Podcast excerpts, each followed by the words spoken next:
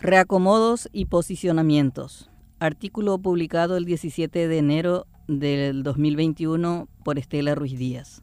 El Partido Colorado es una maquinaria electoral que nunca descansa. Aunque debe ser coyuntural porque debe funcionar solamente en tiempos de elecciones, en la ANR el motor trabaja todo el año.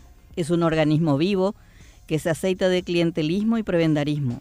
No hay mejor época para un operador político que los comicios. La plata fluye a torrentes y más de un incauto con recursos y sin posibilidades reales de ganar ni la comisión de su barrio cae ante la retórica empalagosa de un dirigente de base cuyo único modo de supervivencia es el electoralismo constante.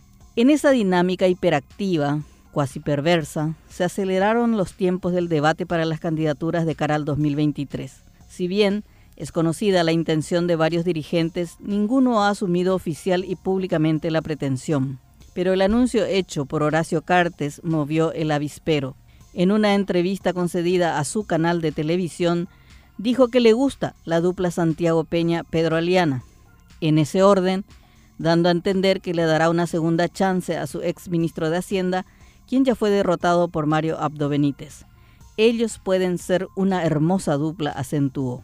En el oficialismo jugaba en solitario el ministro de Obras Arnoldo Vins, hoy enredado en la telaraña de la pasarela de Falso Ñandutí, una obra escandalosa con tufo a corrupción, con sus ingredientes de sobrefacturación, privilegios para una superproveedora del Estado, cuyo éxito radica en el padrinazgo político de la mismísima familia presidencial. Hasta el momento, Vince trabajaba tranquilo, gracias a su halo de pastor menonita incorruptible, pero este caso le dio una zancadilla. El tiempo dirá cuánto afectó su imagen, no solo por esta cuestionada licitación en sí, sino por su reacción de castigar al ingeniero José Cronawetter, director de obras del MOPC, quien reveló el tráfico de influencias del cuñado del presidente de la República. Otro que salió a disputar más abiertamente el escenario es el vicepresidente Hugo Velázquez. En la reunión realizada en San Pedro el pasado 10, junto al diputado Freddy de Clesis y otros dirigentes, se lanzó la plataforma HB 2023. Allí, en un acto sin distanciamiento ni barbijos, se lanzó la plataforma según sus allegados.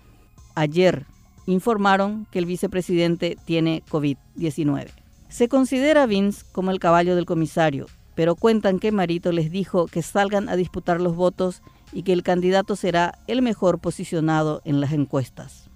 Reacomodos. Las disputas regionales empiezan a manifestarse.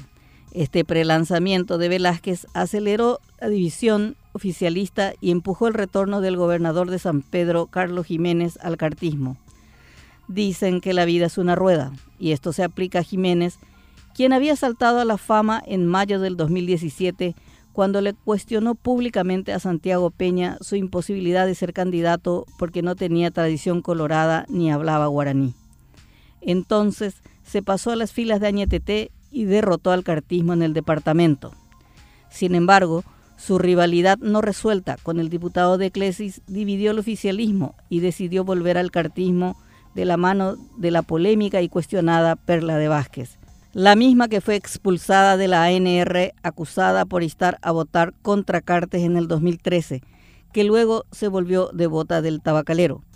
Pero la nueva derrota en San Pedro en el 2017 la dejó muy mal parada. Hoy vuelve a la palestra posando con su ex adversario en la residencia del líder de honor Colorado. Y así se repiten las diferencias en las diferentes regiones donde los caciques no quieren ceder y hacen caso omiso al pedido de acuerdo solicitado por Cartes y Marito, quienes buscan el mayor consenso posible en las candidaturas municipales. La pomposa chapa Concordia Colorada hasta el momento no logra acordar en municipios claves en manos opositoras como Encarnación, Ciudad del Este y varias ciudades de Central. Asunción es un lío más grande aún. A pesar de ser una administración colorada, no logran imponer la candidatura única. Además, en el oficialismo, varios dirigentes sostienen que el operativo Cicatriz no es otra cosa sino un proyecto de Cartes para diluir la fuerza de los demás movimientos de cara al 2023. El prematuro lanzamiento de la chapa cartista puede ser un boomerang porque activó las alertas de sus adversarios, dinamitó la filosofía de la Concordia Colorada y aceleró las divisiones.